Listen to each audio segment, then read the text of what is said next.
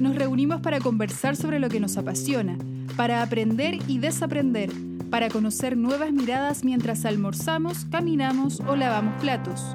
En este podcast indagamos en la diversidad de las experiencias pedagógicas. Encuentros del cuarto tipo con seres de otros mundos. Bienvenidos a un nuevo capítulo de Paisajes Educativos. Bienvenidos a Paisajes Educativos, un podcast producido por la Fundación Escuela en Acción. Estamos en un nuevo episodio con Claudia Araya, quien se va a presentar en unos minutos más. Estamos también con Martín Cáceres, ya ha sido, llevamos, eh, este el quinto episodio, yo me imagino que lo conocen, igual... Sexto ya. ¿Sexto? Ah, ya, mira, sexto. Eh, Martín, igual yo creo que se debería presentar. Martín, ¿cómo estás? Eh, bien, bien, aquí en esta, en esta fría mañana. Sí, está, helado. Llegó de verdad el invierno. Eh, pero bien, bueno, me presento, aunque ya me conocen los, escuchantes de nuestros, los y las escuchantes. Em, me llamo Martín Cáceres, eh, trabajo en la Fundación Escuela en Acción y llevo, soy licenciado en física eh, después trabajé varios años como, como, profesor en un liceo técnico y, y después entré a un, doctorado en ingeniería, pero desde ahí que investigo en, en, educación. Básicamente, eso es como educación, o sea, investigación. Es como el fuerte. Sí. Yes. Súper. Martín, ahora Claudia Araya, buenos días. Buenos días, mi nombre es Claudia Araya, eh, estudié también licenciatura en física Luego hice clases también en Limache, soy de Santiago. Fui a Limache, estuve haciendo clases de matemática, curiosamente. Estudié también gestión educativa en Brasil. Estuve tres años allá, donde pude trabajar en, educación, tanto en Brasil como en Uruguay. Y ahora me dedico, eh, estoy trabajando en la Fundación de Impulso Docente, donde dirijo el área de asesoría en desarrollo profesional docente. Excelente. Como pueden escuchar, un currículum internacional muy, muy viajado. Eso está bueno porque nos permite también eh, tener puntos de contraste, ¿no? Como para la conversación que vamos a tener. Y la conversación de hoy es sobre los consejos, bueno, se llama consejos vivos. Y vamos a hablar, o sea, la temática son los, los espacios formales e informales de reflexión pedagógica dentro de las escuelas. Y ahí como que podríamos hacer distinciones entre la sala de profesores, como un espacio de, que es como intermedio, y las, los consejos de profesores, que son lugares, para los estudiantes son lugares así como lugares prohibidos y, como yo cuando estudiante también me producía mucha curiosidad, cuando los veía todos juntos me daba miedo, porque yo era pésimo estudiante cuando en el colegio, entonces todo el rato la paranoia de que están confabulando contra mí estos profesores. Eso es lo que, lo que uno piensa cuando es estudiante de, y está Claro pero son espacios súper importantes para los profesores. Por eso invitamos a mm, Claudia Araya, porque básicamente tú tienes una, tu trabajo actualmente es, y tu preparación es para trabajar con profesores en, capacitaciones, como se llaman en general.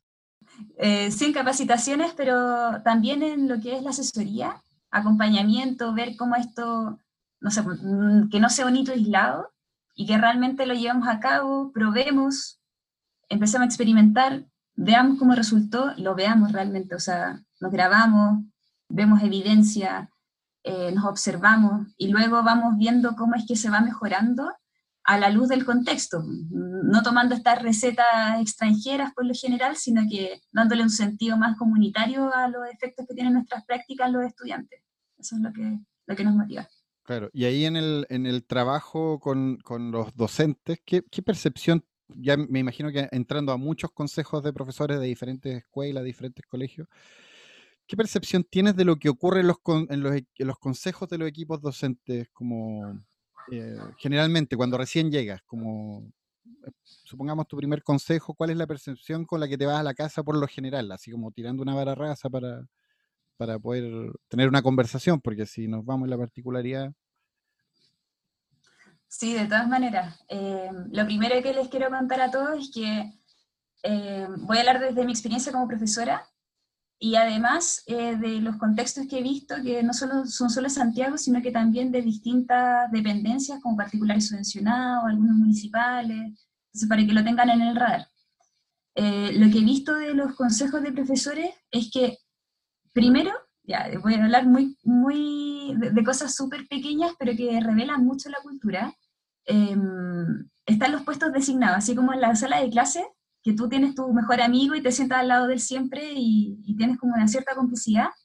En los consejos de profesores pasa lo mismo. Están los grupos ya listos y por lo general es por complicidad personal. O sea, tú tienes tu grupo de amigos eh, y, pasa lo mismo que en la sala también, los más desordenados se sientan al fondo. Eh, y, tú puedes ver estas actitudes de echarse en la silla, de decir, ay, qué lata, oye, tenemos un super 8 y está, está el profesor que, que, tiene su pyme ahí como privada y que nadie sabe, pero todos lo saben. Eh, en fin, como que pasan cosas muy de, de, de convivencia que hay que valorarlas porque finalmente te van revelando cuáles son los grupos de trabajo ¿ya? Lo otro que también veo, eh, además de estas amistades en grupo, es que hay mucha complicidad, como mm, con foco en los estudiantes, pero más enfocado en cómo están los estudiantes y, y, al asado y a lo extraescolar y, y, a todos los eventos que rodean las clases, ¿ya? Eh, por ejemplo, la semana, supongamos, la, la semana de ciencia, empiezan a hablar de la semana de ciencia, Em, en fin, como que hay, varios de eso de, las conversaciones que van rodeando a lo que es la sala de clases. Y ahora yéndome al consejo mismo, eh, por lo general, no sé, los, colegios católicos tienen su espacio de 15 minutos para poder tener un espacio de, de, recogimiento, oración por lo general, pero el otro consejo es como, es un espacio que viene la persona PowerPoint, puede ser el director, puede ser la persona encargada de lo psicosocial, eh, pero hay una predisposición como, ah, ya, va a empezar. Y está el PowerPoint ahí puesto y, y, nada, esta persona comienza a hablar y están todos los profes con su libro de clase o sus pruebas pendientes debajo de la mesa y, y, como poniendo cara de escucha, así como el estudiante cuando te hace como que te mira y está escuchando personal, o personal, mira, el carnet se me cayó. Eh, audífonos escondidos por detrás, eh, la misma actitud, y mirando, y, empiezan a llenar el libro y otros empiezan a conversar. Entonces, como por lo general, lo que he visto en los consejos es que eh, más que participativos son más informativos, uno. Dos, las personas que lideran son casi siempre las mismas y además los que participan por lo general son siempre los mismos. Ahora, yéndome a los temas, eh, se enfocan mucho en, casos. Por ejemplo, eh, Juanito del sexto básico, que por tercera vez eh, tiró la mesa y les pegó a todos, supongamos. El cuarto medio está pasando que están tirando el agua por el baño y, en fin. Entonces, eh, están muy enfocados en los estudiantes, es real, eh, pero siempre en la urgencia y en cómo resolvemos esta urgencia. Entonces, ¿por qué digo esto? Porque más allá de, de hablar qué te funciona a ti como profesor, ¿qué me funciona a mí? ¿No? Eh, hay, hay, como una cierta sospecha de, oh, la Claudia debe ser súper eh, estricta porque es súper ordenada, entonces como que yo tengo una sospecha cómo eres tú como profe, pero nunca te he visto, ¿ya? Y, y no, hay, no está este espacio de decir, oye, si realmente yo hago una rutina de inicio, mira, acá la tengo. Y se compone de cinco cosas. Primero tengo que saludar al estudiante en la entrada, después yo hago una rutina de que todos estemos acá presentes y después por ejemplo, por decir, por decir algo más, más concreto. Entonces, no está ese espacio, por lo general, tampoco está el espacio de, que nos pongamos de acuerdo qué vamos a hacer por comportamientos más sistemáticos, es decir, cosas que se repitan, más que ver lo urgente. Entonces, no hay un análisis de, un sistema, sino que de eventos aislados. Y el equipo directivo, por lo general, em, observa o está ausente y no está ahí liderando esa, esa conversación. Entonces, eh, no, creo que consejo a profesores y lo que pasa en la sala a veces es, más similar de lo que uno cree. Ahí lo que, lo que pienso es que es un tipo de relación humana, de subordinación. Entonces, esa relación es la misma que está en la sala. Es como claro. los estudiantes son mis subordinados cuando yo soy el profesor. Y cuando yo soy, estoy en el consejo docente, el director o el jefe UTP, el que está adelante, es el que la lleva, el que tiene toda la responsabilidad, el que va a decir, y yo soy el que hago como que escucho, yo soy el subordinado, y como lo veo en mis estudiantes, sé cómo se comporta un subordinado. Entonces, finalmente, no sé si le copiaré a los estudiantes como maneras de subordinarme, eh, no sé cómo será ahí el, ciclo, pero es interesante lo, que dices tú, pues cómo se espejea esta relación de, se, escala, se modela. Sí, mm. sí agregar que justo, no, no por ponerme muy eh, académico, pero, pero he estado justo leyendo literatura sobre mm, clima relacional no sé si les suena eso, que justamente esto de cómo se estructuran las relaciones entre personas y la forma en que se, se estructuran las relaciones eh, hace que emerjan ciertos comportamientos. Entonces, esta, el clima relacional de la escuela eh, hace que eh, se repliquen las relaciones tanto en el consejo de profes como en, en la sala de clases, ¿cierto? que claro, es, una estructura como súper jerárquica de transmisión de información de alguien que sabe a alguien que no sabe, aunque se, se replica esto, ¿no? Em, y eso en, el trabajo que, que ustedes hacen eh, como fundación y en tu experiencia tratan de, de cambiar un poco esta estructura, ¿no? ¿Cómo lo hacen? ¿Cómo lo hacen para transitar eh, hacia, hacia, hacia relaciones diferentes? Em, como más de reflexión pedagógica? ¿Cuál es su experiencia en ese, en ese tránsito? Mm. Sí, yo creo que ha sido un ejercicio de, como tú dices, esto de espejear o de modelar, también como lo hablaban en un capítulo anterior, es como tú llevas una reunión con el equipo directivo, o bueno, aquí, yéndome más a lo, del programa, que pensamos que el desarrollo de los profesores eh, tiene que venir de lo local, de lo que está pasando, de lo que sí está pasando en el establecimiento, de las buenas prácticas, porque de, en todos los colegios que hemos estado hay buenos profesores y hay, hay buenos directores. Entonces creo que primero hay que cambiar la práctica que, y la creencia que tú tienes como asesor o como observador del terreno, de lo que sí existe, y desde esa creencia genuina empezar a, relacionarte tú con, con este comité que le llamamos nosotros, que lo compone el equipo directivo, y profesores, líderes formales e informales finalmente. Los informales son los que no tienen el cargo, pero los profes le creen. Este profesor que habla en el consejo y todos dicen, ah, ya, si lo dice Pepito o José, a los típicos nombres de problema matemática, me estoy yendo vaya. Eh, si lo dice esta persona, le creo, es así.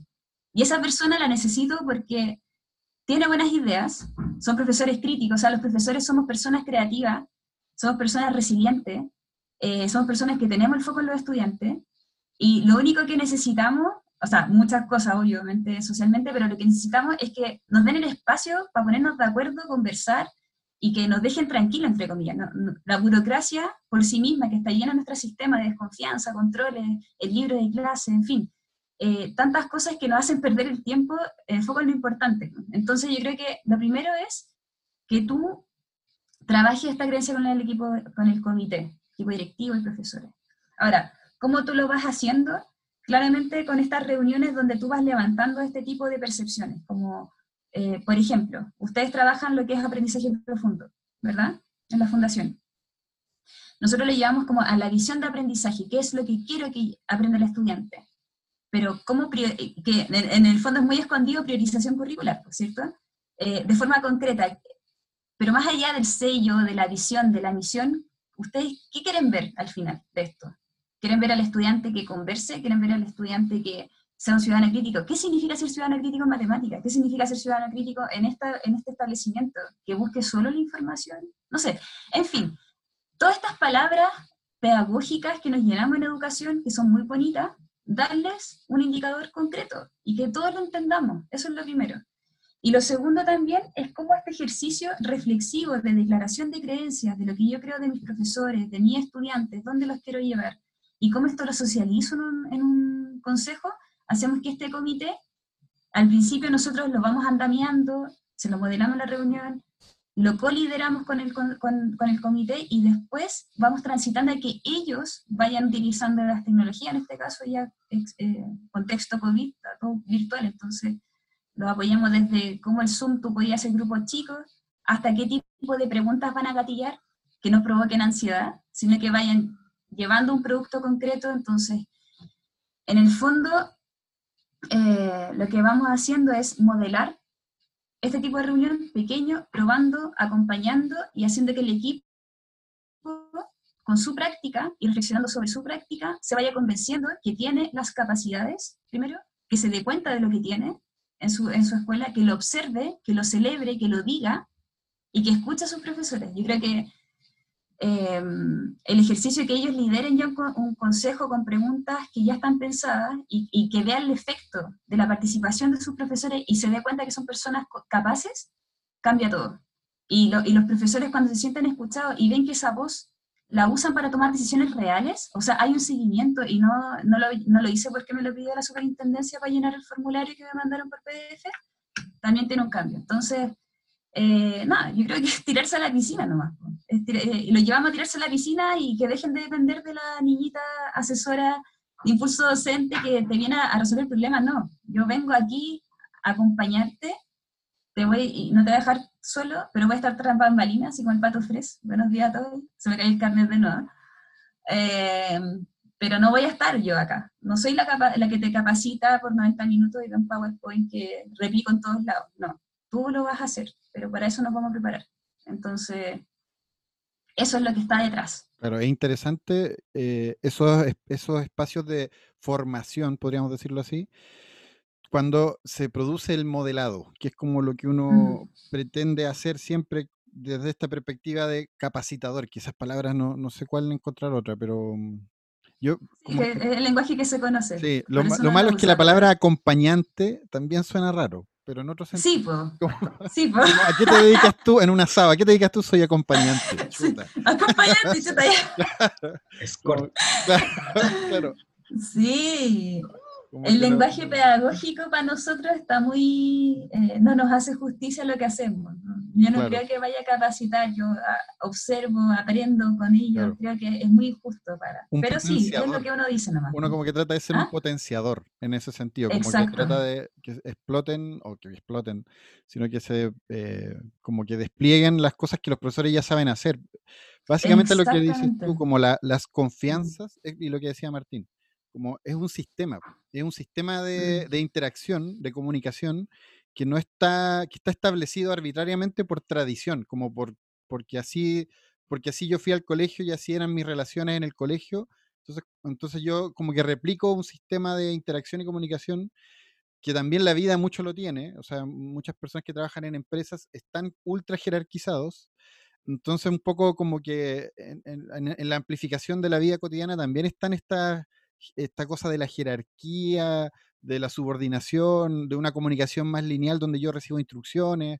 Estamos muy como acostumbrados a eso. Entonces el, el, colegio se vuelve un espacio de discusión eh, súper interesante en ese sentido porque uno viene a cambiar un modelo, o sea, cambia un modelo, una forma de interacción, que, que, es mucho más humana lo que uno pretende conseguir, pues en el fondo diálogo, eh, un diálogo más transversal que se habla todo el rato. Y ahí, claro, lo que hemos hablado en otros capítulos también, la ley de inclusión, esa parte de la ley de inclusión que habla específicamente del trato hacia los niños, hacia los estudiantes, eh, porque el otro habla, la ley de inclusión para la gente que no, no, que no son profesores, en una parte habla de cómo, cómo tratar a los estudiantes, de alguna manera lo dice así, cómo relacionarse con los estudiantes, como un nuevo trato de relación, y hacia abajo, eh, más, más adentro en la ley, habla como de, de, de esta cosa económica de los colegios, como eh, que se van a, eh, se acaba esto de los particulares subvencionados y, explican más como ese rollo de, la cosa económica. Pero en la parte de los estudiantes se propone un trato más respetuoso, pues se habla de, que no se puede discriminar a un estudiante por cosas como por, su apariencia, por ejemplo, por, o por ciertas características culturales que pueden ser, em, o sea, no, no, puedo discriminar a un estudiante en eso. Entonces, ahí hay una estructura legal que ya lo hemos hablado en otro episodio, que le da un, piso a esa discusión precisamente, pues, de cómo los, colegios, las escuelas tienen que mudar o moverse hacia otro espacio de comunicación. Y en ese tránsito, ¿cuáles son los problemas con los que más te, encuentras? Eh, con respecto a lo que dijiste de, de, la inclusión, pienso en dos cosas. La primera es sobre los consejos de profesores, que también es importante ver que los es, es, un consejo de profesores y muchas veces las personas que acompañan esto de inclusión, que son en PIE, programa de inclusión escolar, y las técnicos que están acompañando también a, los profesores de los niños más pequeñitos, eh, no siempre están en el consejo. Entonces no se entiende este, este como pensamiento de todos los adultos que estamos involucrados para educar a los estudiantes no están conversando en el mismo espacio físico. Creo que eso es un punto súper importante a tener en cuenta. Y también a lo que tú dices, que, que la inclusión, hay muchos planes normativos en, en, educación, que, son, que finalmente para, para, para, todos los que escuchan es lo que le estamos pidiendo a los establecimientos que vayan integrando en, en su currículum, en lo que le enseñamos a los estudiantes, ¿cuánto de eso lo hacemos también para los profesores? O sea, sin ir más lejos, ¿qué pasa con un profesor que, es que tiene, no sé, diversidad del aprendizaje? Eh, no estamos entendiendo que nosotros como estamos en, desarrollo constante y en aprendizaje, ¿cuáles son estas esta inclusión también, como yo aprendo como profesor, no, aprendemos todos igual, dejo de lo que yo promuevo para el estudiante, también lo debería promover para el aprendizaje de mi estudiante, de mis profesores. Tengo, yo, yo, tengo algunos como problemas de comunicación, se me corta un poco, así que lo, como que a veces voy a pedir como retraso. Ah, ya, ¿se me cortó? No, no, o sea, no, claro. Como que hubo unos desfases, pero, se, pero yo creo que se escuchó todo. Se entendió la idea, ah, sí. Martín. Una, sí, una pregunta que en, el fondo el, el, desafío se podría plantear como pasar desde una, desde una estructura mm, relacional eh, burocrática a una perspectiva comunitaria, ¿cierto? Como de fortalecer las relaciones y dotar de agencia a los, a los participantes. Em, pero el sistema mm, eh, chileno es súper burocrático, más centrado en el control eh, y en el papeleo que en el, en el apoyo real. ¿No, les pasa que, mm, eh, porque esto yo creo que no, es una excusa, sino que es una realidad, ¿no les pasa eso en los colegios que dicen, pero es que tenemos demasiado trabajo administrativo, ¿cuándo lo hacemos? ¿Cuándo hacemos esta, esto de, de la participación y todo si es que tenemos que cumplir con todas estas exigencias que nos piden de aquí, de allá, de la superintendencia, de la agencia, eh, etcétera? ¿Cómo resuelven ese, ese dilema o, no es un dilema? Sí, es un, dilemazo, diría yo. Em, dilema primero conceptual, porque le estás pidiendo por normativa, insisto, que los colegios hagan cargo de sus profesores y cómo se forman, o sea, y desde la autonomía y desde la lectura local. Y por otro lado, te estoy pidiendo 300.000 documentos y entonces como director no te da el tiempo nomás. Entonces, lo que hacemos es que hacemos conversar estos documentos que muchas veces lo llena una persona en su oficina a las 7 de la tarde, solo, eh, como el PME, que es plan de mejoramiento, en fin, como varias cosas que tienen que llenar los colegios para tener los dineros para poder hacer las cosas, ya bien en corto, a que sean conversaciones y que, y el, de hecho, por ejemplo, eh, el plan de desarrollo profesional docente, que ya lleva un, par de años en Chile eh, declarado, promueve esto y cómo esa conversación tú la llevas al documento y cómo la llevas a una acción concreta para que tú puedas justificar el gasto que tú quieres llevar. Entonces, la reunión no es solamente, oh sí, buena onda, que queremos de visión, sino que, ya, esto concretamente está en Word, tenéis que copiar y pegarlo porque tus profes lo dijeron, estamos de acuerdo, si estamos de acuerdo, ok, se lleva a la plataforma. Porque al final, si no hacemos conversar lo que, lo que nos piden con lo que queremos hacer, es muy difícil que las cosas sean sostenibles, porque no, hay, no podemos negar el sistema, por mucho que no nos guste. Y, y, enlazándolo, también con lo que está pasando ahora, o sea, la crisis, ya sea política, que llevamos, llevamos de antes, de, sistema, y ahora con, con, todo el contexto de, sanitario, está mostrando esta, esta debilidad de, de currículum, por ejemplo, que siempre se habló, eh, el, el agobio curricular ya, prioricemos, siempre priorizamos porque nunca alcanzamos y siempre lo conversamos porque en el fondo nos tiene que hacer sentido primero como profesores, que eso es algo que lo tienen todos los profes, esto no me hace sentido, no, lo, no sé si pasarlo, de hecho no lo pasas. Eh, y ahí ves como la reacción de, de, autoridades es muy lenta porque no estamos entendiendo realmente a las personas que tenemos en nuestras escuelas. Entonces, creo que eh, es muy importante mantener los pies en el terreno para primero entender cómo, son, cómo somos los profesores en Chile, segundo, cuáles son los tiempos disponibles para hacer nuestro trabajo, y tercero, cómo facilitamos también desde el sistema. Entonces, esto es un llamado ya porque eh, he visto mucho director valiente en este tiempo diciendo, eh, esto sí, esto no, esto lo voy a llenar, esto no lo lleno. Vacaciones, por ejemplo, que es un temazo, lo están pasando por debajo. En fin, creo que eh, la resiliencia y como la, el espíritu revolucionario que tenemos los profesores y también lo que, que lo tienen los directores, y lo, que, lo quiero destacar, hay que darle espacio, nada, y, ir simplificando, no solamente el currículum, el agobio curricular es algo que hablamos mucho los profes, pero hay un agobio también normativo, hay un, un papeleo gigante, y por, o sea, por favor simplificamos esta cuestión porque no, no está facilitando. Claro. Sí, de hecho es interesante eso porque eh, precisamente es lo que ahora los profesores, o sea, lo que los apoderados no ven de los profesores. Es Mm, como el apoderado piensa que su profesor solamente existe cuando está en frente a la pantalla en la, en la situación sín- síncrona de la clase. Pero el profesor está todo el rato, o sea, se acuestan a las 2 de la mañana, 3 de la mañana, exacto. preparando las clases, tratando de aprender todas estas cosas nuevas. Entonces, claro, es bueno que se entienda también que hay un sistema por detrás o al lado o, o dentro que, es- que, que es muy complejo, un tanque a pedales, básicamente. Claro. Un tanque a pedales. Sí. Mm.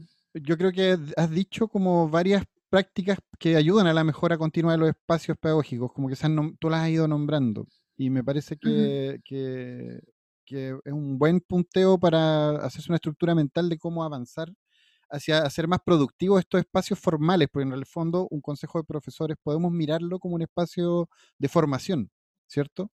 Sí, exactamente.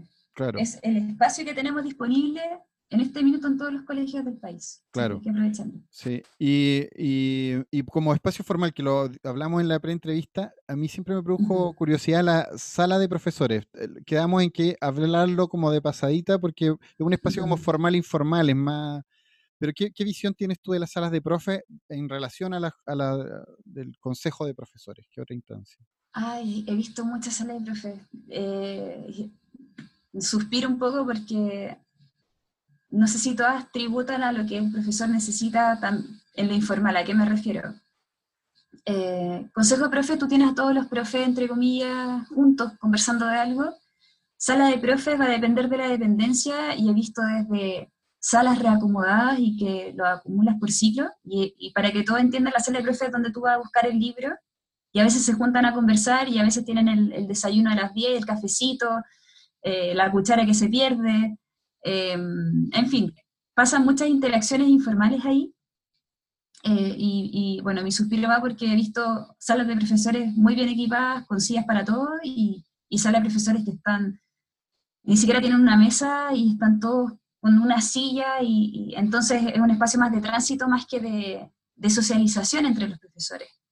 Ahora, ¿qué pasa en la sala de profesores? Que tú ves más las relaciones más eh, de confianza y como los amigos que conversan de pasada y es como casi un, un check-in a cómo estáis.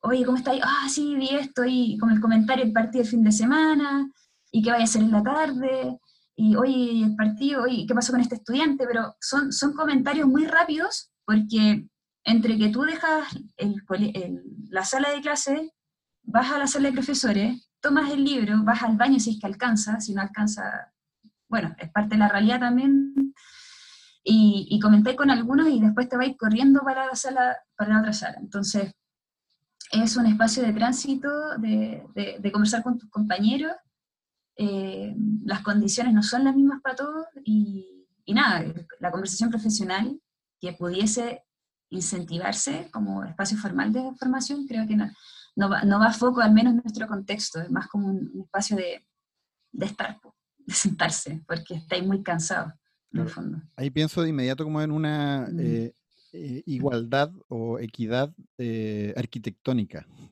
como en, Ah. una, en, en la diferencia que hay entre, entre las escuelas, así como una Sí. escuela en Peyúgue, un liceo en no sé dónde.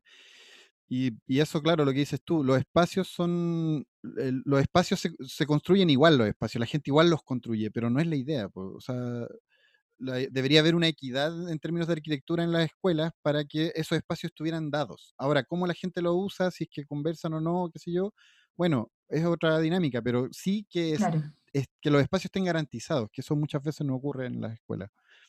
Claro, súper. Mira, vamos a hacer una pequeña pausa, que esto está como eh, muy interesante, pero necesitamos hablar de nuestras redes sociales y de una dinámica que estamos armando en Twitter, que nos parece muy interesante insistir.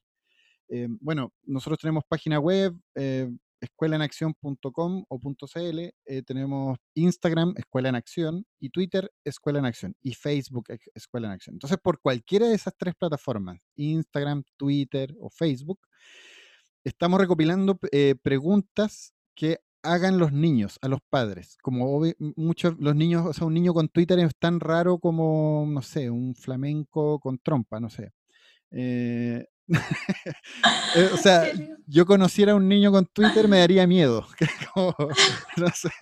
Era dominar el mundo. Claro, como que anda ese cabro chico. Entonces los papás tienen más acceso a esas plataformas, la usan más y los papás son los que se relacionan con estos niños que le hacen preguntas un poco incómodas, extrañas o, fuera de lo normal, de lo convencional. Nos gustaría mucho que ustedes nos transmitieran esas preguntas por las redes sociales que hacen sus hijos para nosotros hacérselas a nuestros invitados. Pero además, además pues, puede funcionar como repositorio. Yo como, como papá me, me dieron esa, esa recomendación. ¿Saben quién me dio esta recomendación? Ni más ni menos que el gran Mauricio Redolés.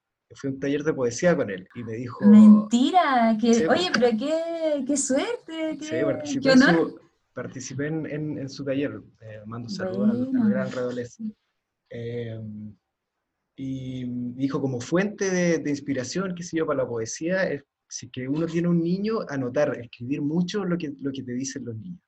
Entonces este espacio también puede servir para eso, ¿no? Como para para atesorar eh, y difundir estas preguntas que son que, abren la mente, pues como los niños no, no tienen estas estructuras tan, tan fijas todavía, em, pueden jugar mucho más con los conceptos.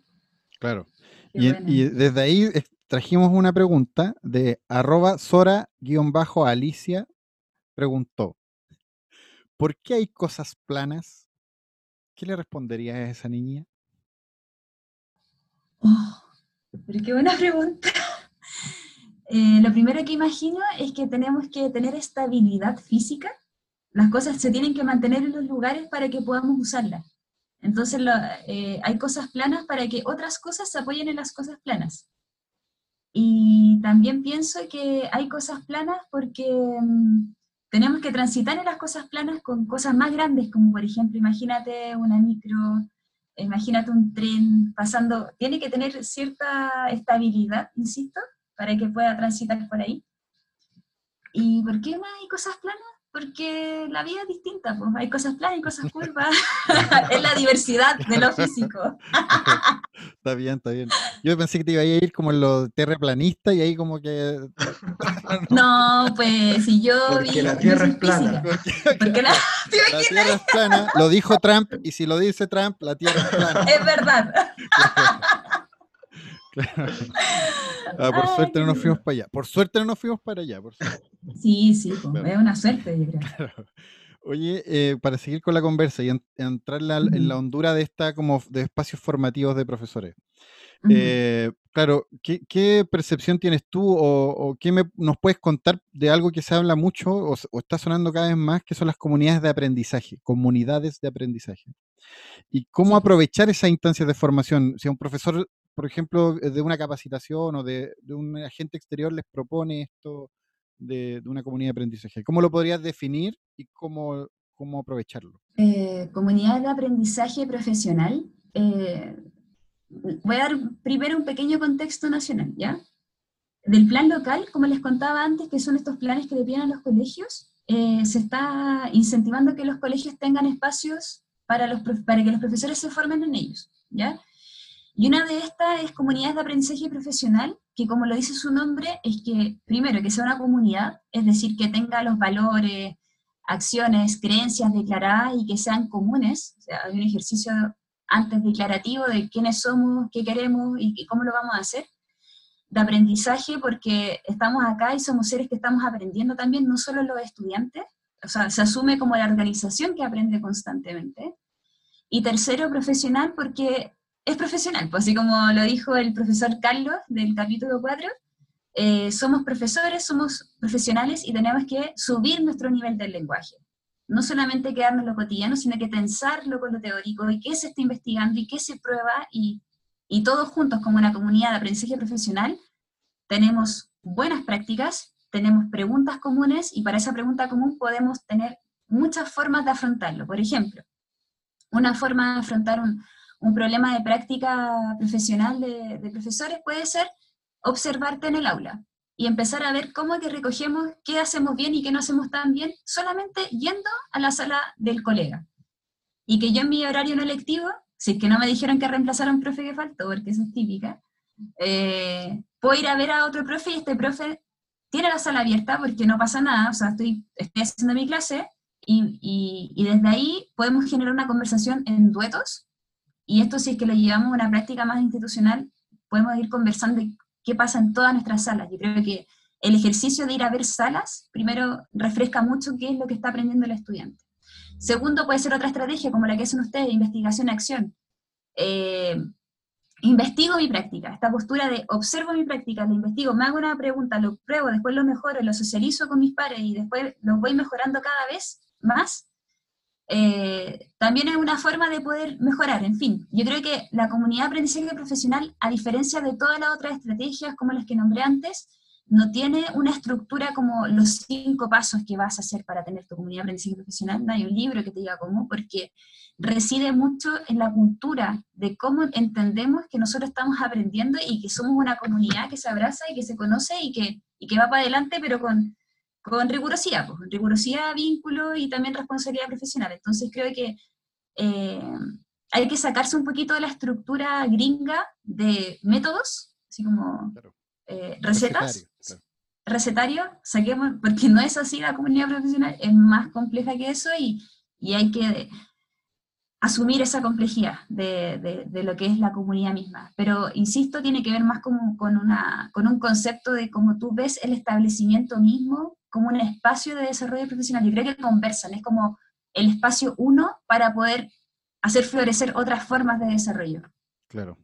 Y en ese sentido, uh -huh. un profesor, un docente lo puede aprovechar, este, o sea, si se abre ese espacio, si se disponen eh, estos espacios formales, como el consejo de profesores. Supongamos que ya en un colegio cambiaron esas cosas, ya el equipo directivo tomó la determinación de cambiar los consejos docentes por consejos vivos, donde ahí se presentan uh -huh. problemas y se habla más sistémicamente. Eh, ¿Cuál crees tú que es como el, el, el plus que tiene el, que podría adquirir el profesor? ¿Qué es lo que podría des, desarrollar en el fondo? En, pues habla, hablamos de lo profesional, pero eso es súper amplio, como que sí. me, imagino que afectará también la calidad de vida de ese profesor, es decir, como sus sueños, mm. dónde están puestos, ¿cachai? Como su, bueno. su, su futuro cómo se ve sí. a sí mismo también, ¿no? Eso, claro. eso pasan cosas al estructurar las relaciones de otra forma y al hacer, eh, eh, al empoderar al profe a hacer otras cosas, yo creo que se empieza a ver a sí mismo de, de, otra manera, ¿no? Sí, que tiene mucho que ver con el autoconocimiento profesional y el conocimiento del otro. Es decir, eh, el ejercicio mismo, ya, por decir algo muy concreto, como de yo mirarme en un video cómo hago la clase, eh, es toda una experiencia es toda una experiencia de ver mi tono de voz, cuán histriónica soy. La experiencia de verse a sí mismo yo creo que es una cosa. Dos, eh, analizar esta, esta mirada, es decir, narrativas pedagógicas, escribirlo, conversarlo con mi colega, conversarlo con mi directivo y que conozca mi práctica es una cosa. Lo otro es conocer la práctica del otro, verlo en la sala de clase, planifiquemos juntos. Ya, ¿por qué hiciste esta pregunta? Creo que eso va generando que yo entienda cómo el otro trabaja y eso hace que desde ahí empezamos a pensar realmente como un trabajo colaborativo que no te agobia, porque tú no estás duplicando pega, sino que entiendes que este espacio es para generar la pega y para que no te lleves tanta pega, ¿cachai? No, eh, como estos guetos individuales de, de, de salas privadas, eh, caja oscura, como decía Carlos cuando le daba vergüenza la respuesta que le dio esta finlandesa, si no me equivoco. Sí.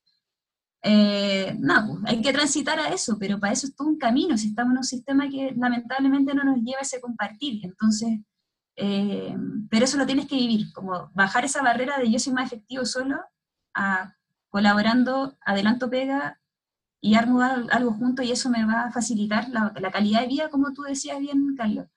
Sí, pues. Eso es lo que yo generalmente veo, como, y es lo que igual lo converso con los profesores, como, mira esto, claro, una cosa es la pega como profesionalmente, desarrollarte, como poder volar y poder imaginar y hacer cosas y aprender, pero también eso tiene una, una consecuencia en tu vida personal, que es que te hace la carga más liviana, pues si no es lo mismo llevar sí. la mochila solo que llevarla con tus Mm. compañeros. po.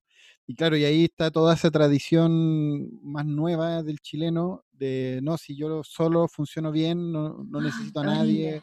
Claro, que es Sí, súper no. falsa, una idea muy falsa y muy, eh, más, muy ciega eh, de la vida, porque no, no es así.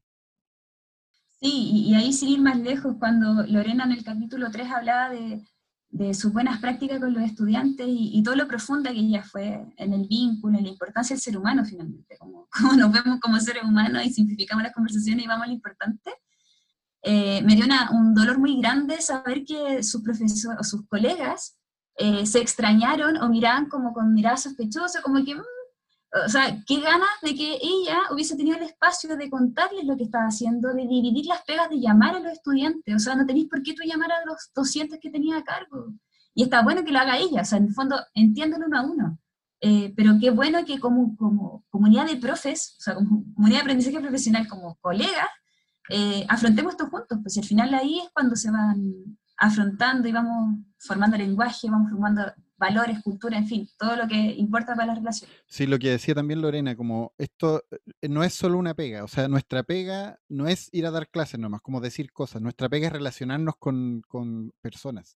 Entonces es mucho más profundo que simplemente ir a, a poner play a una grabadora donde replico una frase que vengo diciendo de hace 40 años. Claro. Ajá.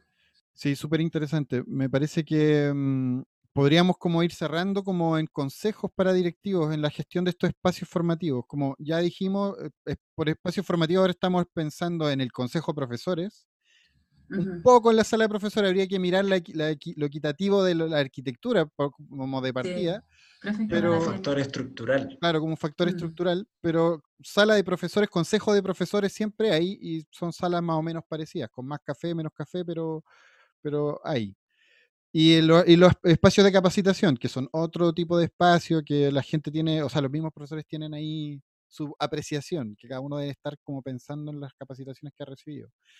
¿Y qué, qué Mm. consejos tú le darías a los directivos para como fijarse o establecer ciertos parámetros o, o- o mirar estos espacios o vincularse con estos espacios? A ver, eh, lo primero es que se den el tiempo de observar su, su establecimiento y a las personas con las que trabajan. Eh, creo que lo, fundamental es partir con un observador de la práctica de los otros. Eh, el líder se va haciendo y, y va tomando fuerza una vez que valora al otro y tiene la confianza porque ve la preocupación genuina de, de que mejoremos todos juntos para que los estudiantes mejoren. Entonces, en el fondo es tener el foco y diversificado no solo al estudiante, sino que a los adultos que estamos en camino de aprendizaje, ¿sí? Entonces, el tiempo, eso es lo primero, y el foco. Eh, lo segundo es no solo observar lo que no está pasando, sino que observar lo que sí está pasando. Es decir, que vaya a las salas de clase, en este caso, que converse con los profes y vean qué se están haciendo y vean las guías que están mandando, impresas o, o como sea, en este caso, en el contexto en el que estamos, pero que observe las cosas, o sea, que las mire, que vea el trabajo pedagógico de sus profesores. ¿Ya? Eh, lo otro, eh, como consecuencia de lo anterior, creo que es importante simplificar. Simplificar a qué me refiero? A, a- en virtud de la priorización curricular o, o de qué queremos aprender, también simplificarles la pega a todos, con esto de lo que hablamos antes, trabajo colaborativo, pero más, más de ir a la poesía, sino que a lo concreto, cuáles son nuestros espacios de trabajo, cómo se respetan los horarios de trabajo, y, y poner metas muy concretas, pero siempre orientado a lo que todos creemos. Y ahí me voy al cuarto punto, que no es menos importante, yo creo que era el segundo punto en verdad.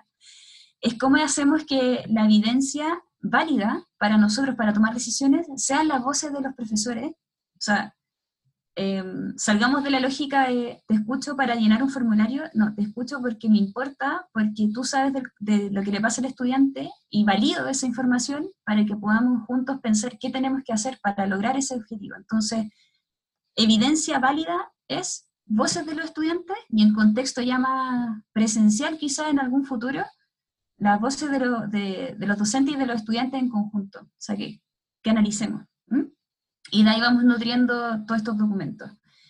Y por último, mm, asumir asumir eh, que, que, este liderazgo orientado a las personas y a su desarrollo tiene cuotas de profesionalismo, burocracia por el sistema de lo que nos pide, pero cómo lo vamos trenzando con vínculo, humor, que no es menos importante, y por qué no también eh, todas las complejidades que cada uno lleva, su background cultural, su posición política, y que empecemos a decir estas cosas porque somos personas que tenemos posturas políticas, que tenemos posturas eh, del mundo, y eso es el piso que nos une para poder ir trabajando para los estudiantes. Eso es el currículum oculto, como se decía antes, eso es el currículum realmente, es lo que le transmite al estudiante y tiene que ser algo desde, desde donde trabajamos.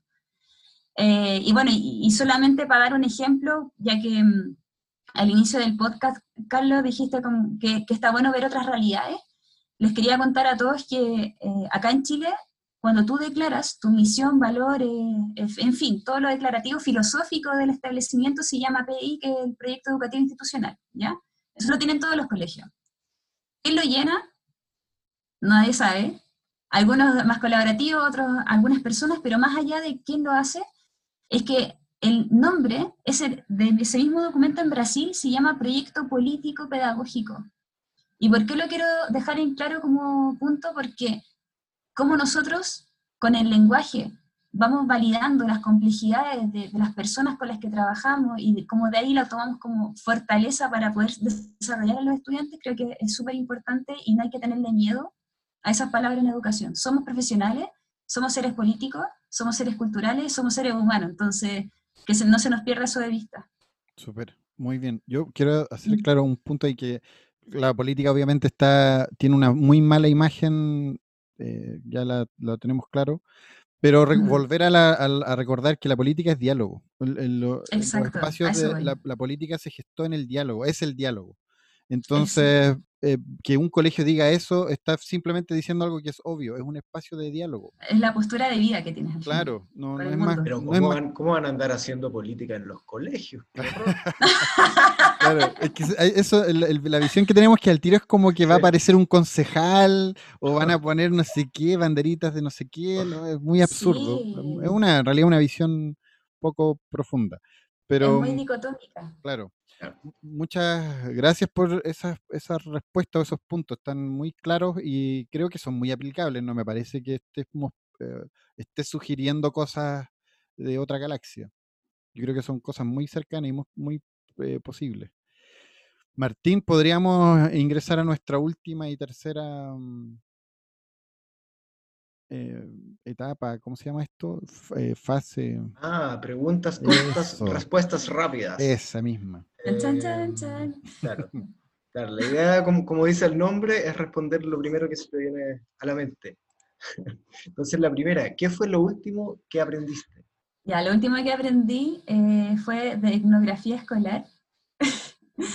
fue un, un, paper que me mandó Carlos a partir de la pre-entrevista me lo mandó y, antes de juntarme con usted empecé a, observar y me enamoré del tema. De hecho, estoy así como... ¡ah! Así que me va a tirar un piquero a ver toda, toda la información porque se condice mucho con lo que estábamos hablando ahora. Así que muchas gracias, Carlos, por ese aprendizaje. ¿Cuál es la palabra que más has repetido esta semana? Tiempo definitivamente tiempo. Eh, en varias discusiones con autoridades, y gente de educación, démonos, perdón, es como, por favor, démonos el tiempo de parar y pensar las cosas antes de hacerlas. Super, Eso es sí. Y la última, que es la más sencilla. Hoy asumes como ministra de Educación. ¿Cuál es la primera medida que emprenderías?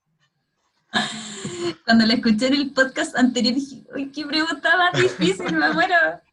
y me pasó lo mismo ahora, así que no voy a negar mi ansiedad de responder esta pregunta. Em, le he dado harta, harta, vuelta, sobre todo porque, claro, estamos en contexto COVID y, también las presidenciales de otro año, en fin, hay, temas que hay que, que relevar. Creo que el más urgente, desde mi punto de vista, ahora es el financiamiento eh, y su sistema perverso desde asistencia, por ejemplo. Ya no tiene sentido la asistencia en este punto y, por fin se dieron cuenta que no tiene, no tiene sentido. Y por otro lado también eh, que basta de estarle dando plazos a los particulares subvencionados de 2020 y tanto, que no, el copago se termina hoy día, no tiene sentido, los niños no pueden quedar afuera de tener educación porque no pueden pagar. Dije, esa cuestión no puede seguir pasando, así que córtenla. Ah. Eso es mi, es mi primer llamado. Sí. Bueno, y muy, muy, muy interesante lo que has respondido. Está como muy mm, enlazado todo lo que hemos ido conversando eh, en relación al, al, contexto de pandemia. Y claro, hay que ir cerrando ya, como dije antes, y mm, para, para despedirnos, como es el, el, momento para agradecer, como para saludar. Esto va a quedar en Spotify, va a estar en nuestra página web.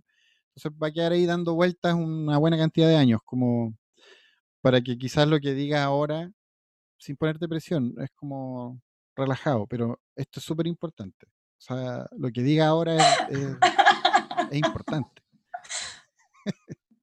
y no, no, solo importante, sino después yo me voy a escuchar un par de años y voy a estar en contra de lo que dije. Entonces, este ejercicio también es interesante contradecirse. ¿ah?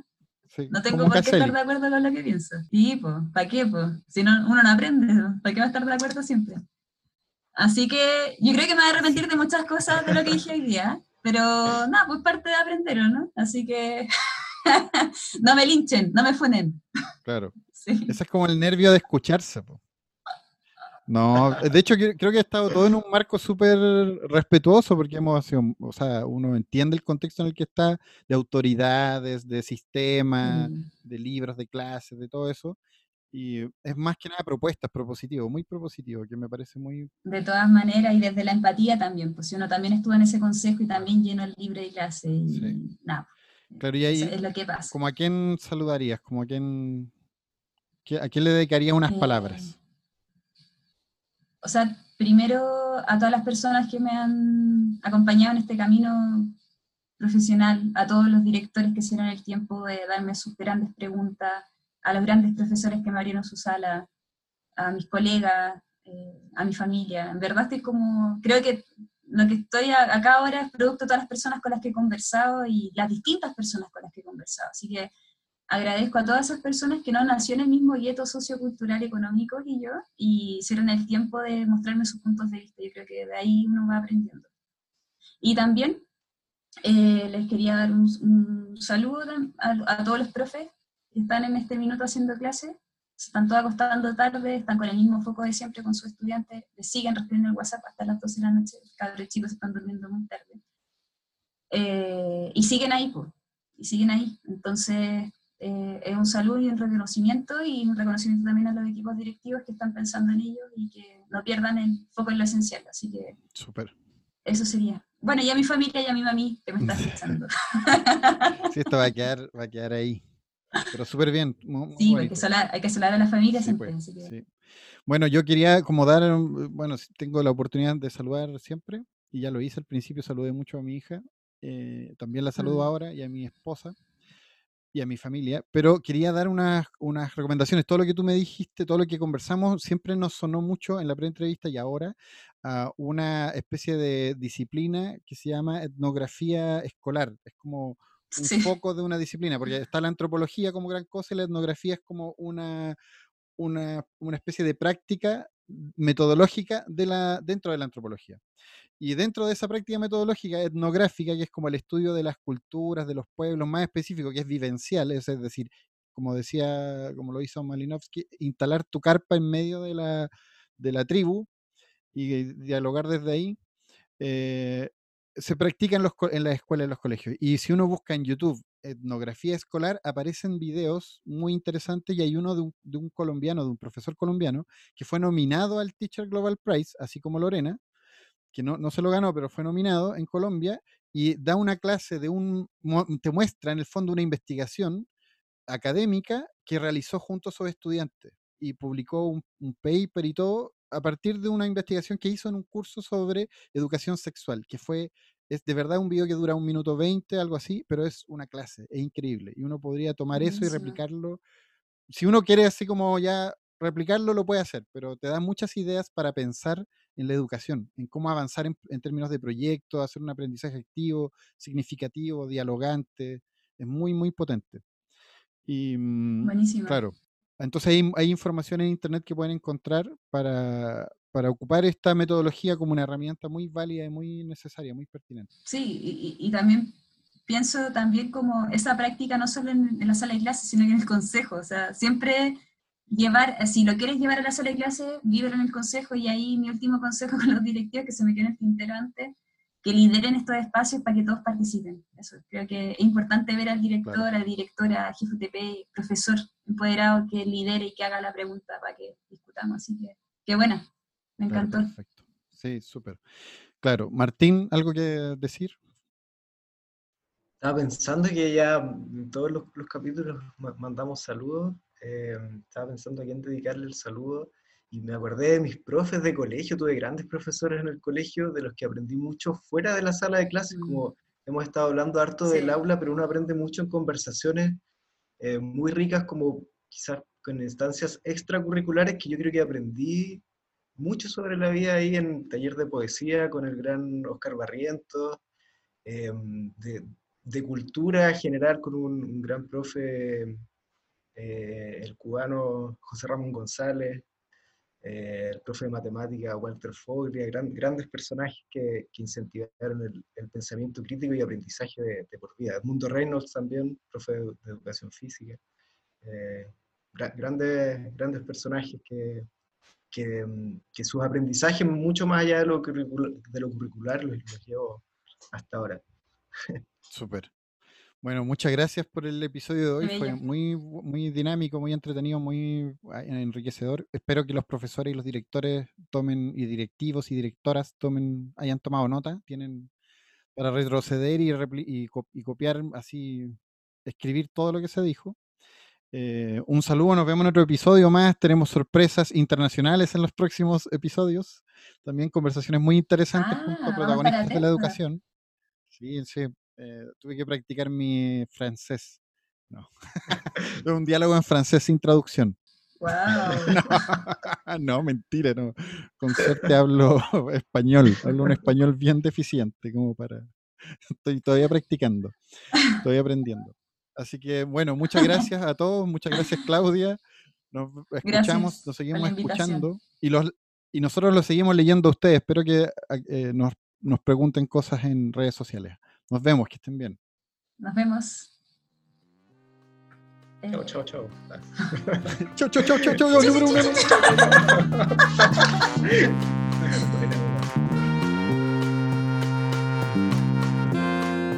Nos escuchamos la próxima semana en un nuevo capítulo de Paisajes Educativos.